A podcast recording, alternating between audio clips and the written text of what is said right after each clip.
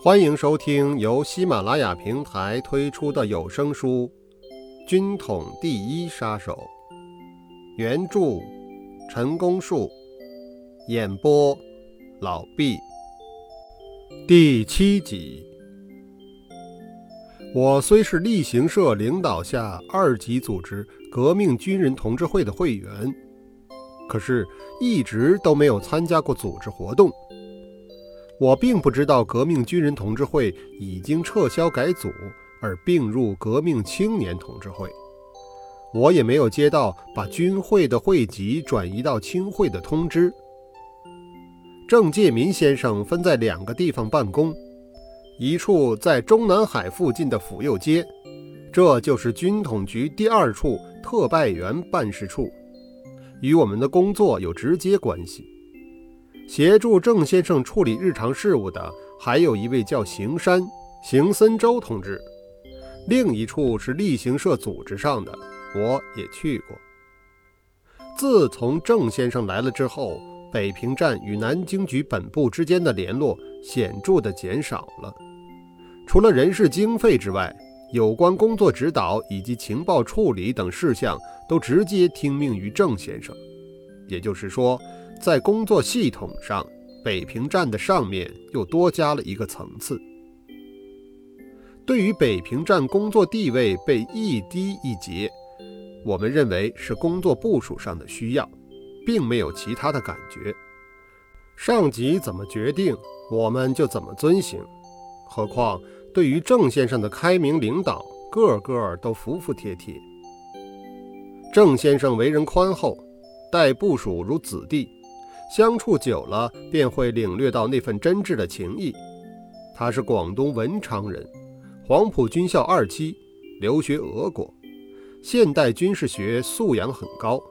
其后尤其熟悉国际事务，在当时也是唯一对特务工作理论体系有研究的人。郑先生对经由范行搜集来的情报资料特别感兴趣。曾召见范行多次，为该一情报来源交换意见，但未获得满意的答案。郑先生为这件事单独的指示我：范行的情报质量虽高，但其可靠性则有参差。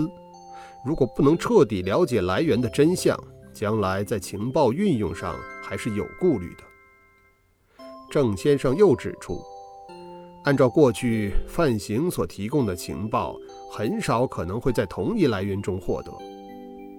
郑先生的意思，也就是说，范行递送的情报虽然质量不差，可是如果不晓得究竟是怎么弄来的，到底儿是从哪儿弄来的，因为我们有疑虑，所以不敢贸然予以实际上的运用。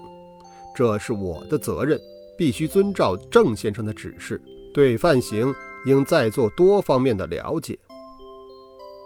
范行单身一个人住在北平艺专附近，一间小屋，一机一床而已。这种房子是专为租给学生们用的，每月租钱大概只有三四块钱。有一天，我专程拜访他，是想和他多聊聊，增进一些了解。不意屋内还有另外一个女孩子。说是孩子，其实也有二十多岁了。范行介绍是他的同学彭雅罗，也是四川同乡。看情景，两个人都有点扭捏，似乎不止于同学、同乡而已。我心想，如果这位彭雅罗也是范行女友的话，那么在江家不是还有一个江太清吗？这只不过是一个疑点，并不能解答什么问题。至于和我所要知道的是否有什么关联，还不一定。又过了些天，我一个人去逛东安市场，信步走到丹桂商场的书摊上，东翻翻西看看的，也想买几本书。说到丹桂商场，也是昔日北平的一股。丹桂商场是东安市场的一部分，靠近王府井大街这一面，全长数百尺。就好像一条街一样，场内有上盖，不在乎风吹雨打，两边全都是书店和文具店，街道当中也长长短短摆满了书摊，只留下靠左靠右两条窄窄的通路供人行走。摊子上、铺子里各种姓氏的书刊一应俱全，其中有专售线装书的，也有只卖新文艺作品的。一个摊位上兼售几种政治立场不同的书刊也不稀奇。如果有人要买极左的禁书，他也会从摆书的夹缝中或木柜里掏出来应试。还有几家更不正经，连黄色书画也照样卖。他们好像很长于见貌变色，一眼就分辨得出谁是真正的买主，谁是找茬的警探。在书摊上选不到想买的书，正在东拣西挑的时候，一抬头却看到了北平站直属通信员范行，刚从斜对面一家书店里走出来。他手里拿着一小卷东西，我看不清楚那是什么。等他也看到我的时候，赶忙就把那卷东西塞到短大衣的口袋里，一面朝我走过来，又不住地回头去张望。他嘴里搭讪着，伸出手来和我拉手，可是脸上的神色却泛红泛白的，显得很不自然。我觉得这个家伙一定有鬼。我很想一把从他口袋里将那卷东西掏出来看个究竟，可是这么一来，岂不是弄僵了？第二步又将如之何呢？倒不如假装没瞧见，放他个长线儿，再做道理。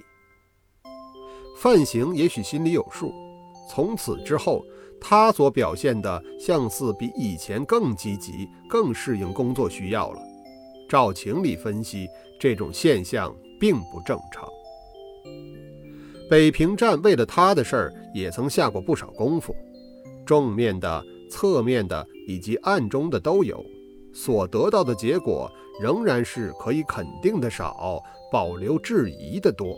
很难加以论断。我们对他所了解到的是，他通晓好几国的文字，英文和俄文，能写又能说。平时谈吐，嘴上挂的都是些有关文艺的词汇。桌子上、床头边摆着的也全是这一类的书籍，可就是从来都不谈政治。他说他在艺专学绘画。却从未见到有他的作品，到艺专去打听，不错，有这么一个人，注过册，时常进入，但很少上课。他经常到北京饭店、德国饭店这样带洋味儿的地方去，似乎是找人的时候多，坐下来吃东西的时候少，更没有发现他和别人有过接触，总觉得非常奇怪。他所报来的情报，一口咬定说是从使馆区某国武官处弄来的，可又不曾见到他进出东郊民巷。那么，所谓某国武官处的东西，又是如何传递到手的呢？是否由他自己编造出来，而再加装上一个假托的来源？可那也不会呀，因为由他报来的情报，有一部分是事后得到证实了的。我们几次三番的要求和这个供给情报、自称黄润生的人见一面，范行总是说这个人不肯，又要求范行把这个人随便带到哪里指给我们看看，并保证绝不和他交谈。范行口头上虽是答应想办法安排，可总是拿没有机会这句话搪塞，而且一拖再拖。范行的两个女友。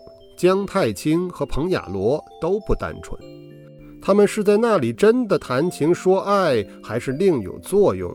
此刻尚不能遂下断语。不过和我们的工作似乎还牵连不上。范行他到底为了点什么？难道就为了那区区几百块钱吗？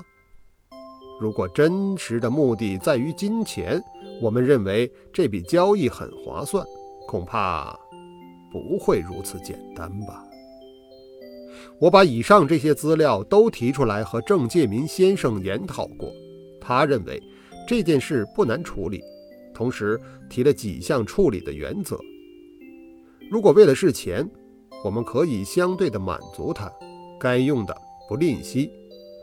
假设他有什么政治背景或国际关系的话，那正是我们求之不得的工作线索，无妨将计就计，进行一场考验性的情报战与政治斗争。若干可疑之点，不急于马上求得解答，因为我们迄今并无任何的损失。从现在起，应该冷静地观察，切不可在言语举措中刺激他，最好能和他建立私人间的感情，这会产生稳定的作用。对他转来的情报，今后要慎重处理，保留原件，以便集中检讨。前后比对，这件事就遵照郑先生的提示做了，且待以后的发展。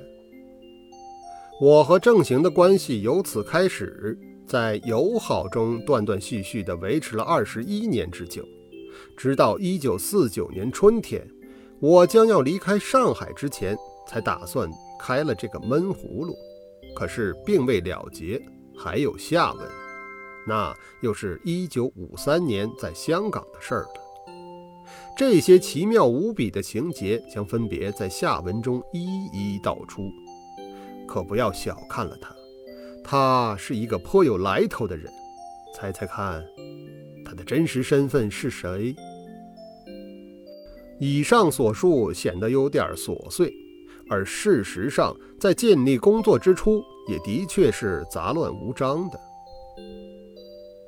民国二十二年，即一九三三年四月初，戴雨农先生携机要秘书毛万里及驿电员一行数人来北平视察工作。实际上，他另有高阶层的活动。戴先生抵达北平后，先是单独住在北京饭店，其他随员住在西城花园饭店。没有多久。另在东城西凤楼那条胡同里租到一所两层楼带院子的住宅，又请了一名烧饭的大师傅，从此安顿下来，想是有较长的时间停留。戴先生对于北平站的工作实况，用不着我向他做简报，已经是了如指掌，他并没有责难之意，而所期望于我们的。是如何积极地推展工作，以争取表现。说实在的，我们几个人限于社会关系的不够开阔，以及社会地位的过于低微，事实上有很多上层的路线根本攀附不上。虽然很想往好里做，可是又谈何容易呢？这是强求不到的。戴先生很明达，当然能体会到这一点。他之所以在北平欲作长期停留，也大有亲自出马一显身手的意思。此时因华北局势吃紧，没落中的故都北平顿又成为军政重心，一时官盖云集，热闹非常。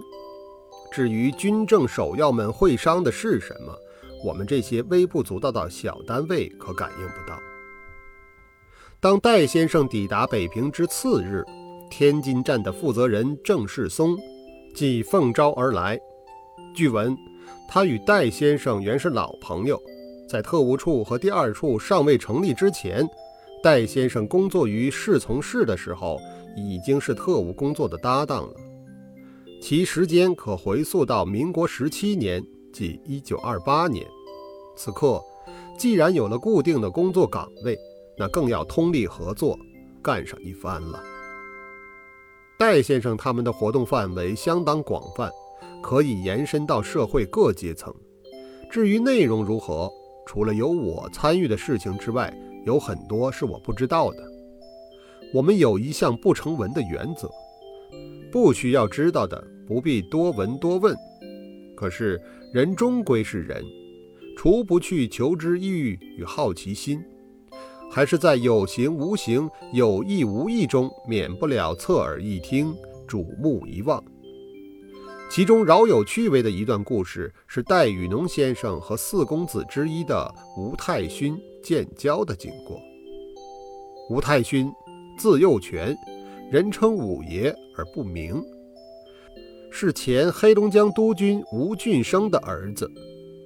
吴俊升就是皇姑屯阴谋炸车案中被日本野心军人谋杀，与张作霖同时遇难的主角之一。